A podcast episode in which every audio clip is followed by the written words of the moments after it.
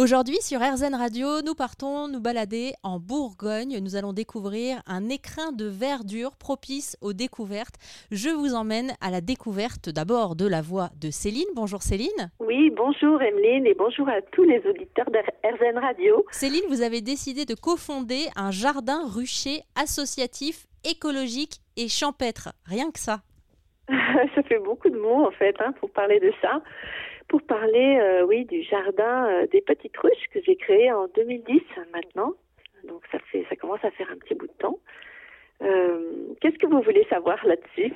Bah, Je voudrais savoir d'abord ce qui vous a animé, donné envie de créer ce jardin. Alors, ce qui m'a donné envie de créer ce jardin, c'est d'abord, au départ, c'est d'y mettre des plantes, beaucoup de plantes différentes pour tous les insectes. donc, pas seulement les abeilles, hein, aussi les bourdons et les papillons, et etc.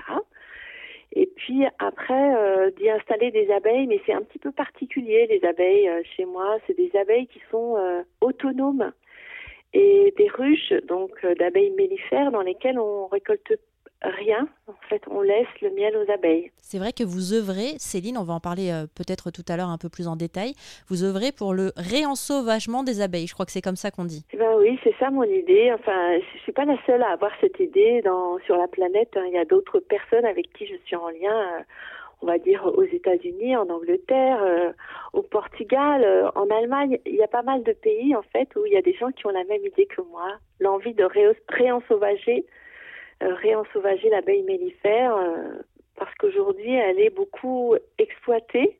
On l'appelle d'ailleurs abeille domestique, mais en fait c'est une erreur, ça n'existe pas en fait. Hein. L'abeille elle n'est pas domestique, elle a été domestiquée, mais en fait elle est capable de reprendre sa liberté. C'est ça qui est magnifique avec cet animal, qui n'est pas forcément euh, le cas avec par exemple les vaches. Si vous prenez une vache et que vous lui redonnez sa liberté, si c'est une vache qui est dans une stabulation et, et à qui vous rendez la liberté, elle va rien pouvoir faire toute seule.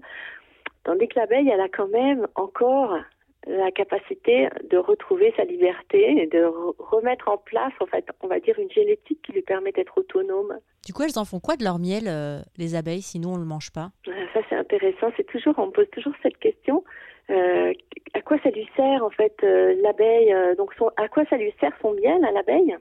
Eh bien, ça lui sert, c'est sa nourriture. Elle n'a pas d'autre nourriture. Ça va lui servir à se nourrir, euh, par exemple, c'est son carburant. Quand elle va se promener, quand elle va butiner, bah, avant de partir, elle prend un petit casse-croûte, donc elle mange un petit peu de miel pour avoir des forces. Et euh, ensuite, une chose très importante, en fait, c'est que le miel, ça sert à chauffer. Alors par exemple, vous voyez à la nurserie, moi j'appelle ça la nurserie, là où il y a les petits qui sont élevés en ce moment, par exemple, il fait, mettons, 10 degrés dehors eh bien les abeilles, elles, doivent chauffer la nurserie euh, toute la journée et toute la nuit. Donc nuit et jour, elles doivent chauffer la nurserie à 35 degrés. Et elles utilisent ce miel pour se chauffer, c'est-à-dire qu'elles vont ingurgiter du miel et puis ensuite elles vont frissonner avec leurs ailes et ça va dégager de la chaleur et ça va chauffer donc ça va dégager de la chaleur et ça va chauffer donc les petits. Et c'est la même euh, la même chose, le même processus en fait quand euh, elles sont l'hiver toutes serrées les unes contre les autres. À ce moment-là, elles mangent du miel, elles dégagent un peu de chaleur. Et ça, ça va leur permettre de rester vivantes pendant tout l'hiver. Et alors, comment on fait pour réensauvager des abeilles, Céline? Alors comment on fait pour réensauvager les abeilles? Ça c'est vraiment intéressant parce qu'en fait c'est tout un ensemble. C'est pas juste euh, une chose. Déjà la première chose, c'est d'avoir un jardin qui permet euh, d'accueillir une ruche ou deux ruches et dans lesquelles elles vont trouver euh, tout ce dont elles ont besoin. Alors ça, c'est vraiment important.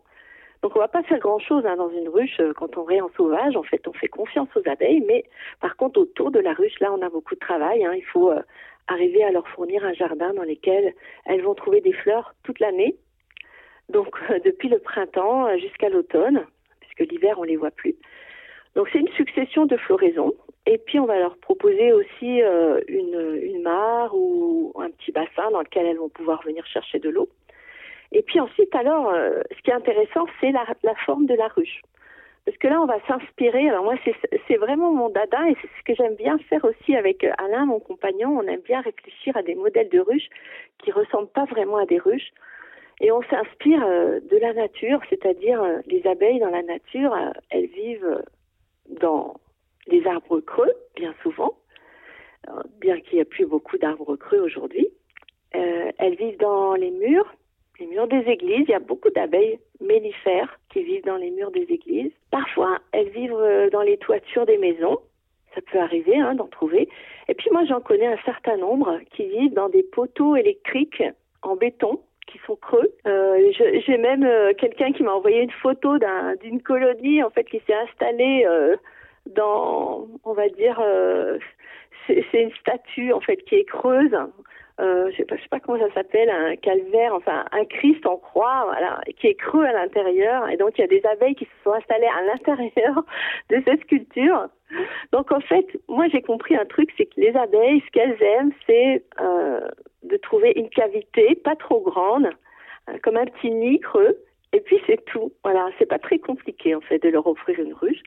Donc nous on a on, on a réfléchi à des tas de modèles de ruches euh, sympas et dans lesquelles on n'a pas besoin d'aller euh, farfouiller, regarder ce qu'elles font, surtout pas. Donc là, on vient de terminer une, une super ruche, un, nouvel, un nouveau modèle, c'est le nouveau modèle de cette année. Collection printemps-été, euh, C'est ça, ouais. Chaque année, une nouvelle idée vient. Je dis, Alain, tu sais, j'ai une nouvelle idée, une nouvelle ruche. Alors, cette année, c'était vraiment intéressant. On a pris des, des caisses en bois qu'on avait, donc des ruches warées. Euh, euh, c'est des petits caissons en fait qui font 30 par 30 pour donner une idée de la, taille. Hein. Des petits caissons, on pourrait imaginer comme des petites caisses en bois là, comme ça, euh, mettons euh, comme des caisses de vin un petit peu, hein, qu'on va empiler les unes sur les autres, mais il n'y a pas de fond.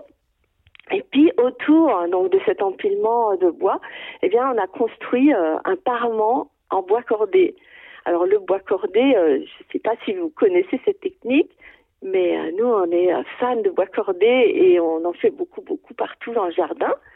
C'est des assemblages en fait de, morceaux de bois avec du mortier, mortier de chanvre, chaud, sable et chanvre. Et euh, donc on a construit ce parement, ce qui fait qu'on voit plus du tout la petite ruche en bois au milieu. Hein, il y a un entourage comme ça qui est, vraiment très très joli. Et c'est euh, une ruche ensuite qui est terminée avec un toit avec des tuiles. Donc ça ressemble vraiment à une petite maison. Et là-dedans il n'y a rien, d'accord? C'est une maison vide. des fois je me dis les abeilles vont arriver là-dedans, elles vont dire oh mais c'est un loft, il n'y a rien dans cette maison. Il n'y a pas de placard, il n'y a pas de cloison. Qu'est-ce que c'est que ça? Mais en fait non, en fait l'abeille, euh, voilà, à partir du moment où elle va venir s'installer là-dedans. Alors nous on est, c'est la grande, c'est la grande surprise, on ne sait pas en fait. Donc il y a des essaims qui se promènent avec des abeilles qui cherchent des endroits pour habiter. Et nous, on a vraiment envie, on espère, on leur envoie des messages comme ça, on espère que c'est un de ces essaims va venir se loger tout seul dans la ruche. C'est quelque chose que j'ai déjà pu observer à plusieurs reprises. Un grand merci encore, hein, Céline. Je laisserai évidemment toutes les informations sur le jardin des petites ruches sur erzen.fr. Merci à vous. Merci beaucoup. Bonne journée.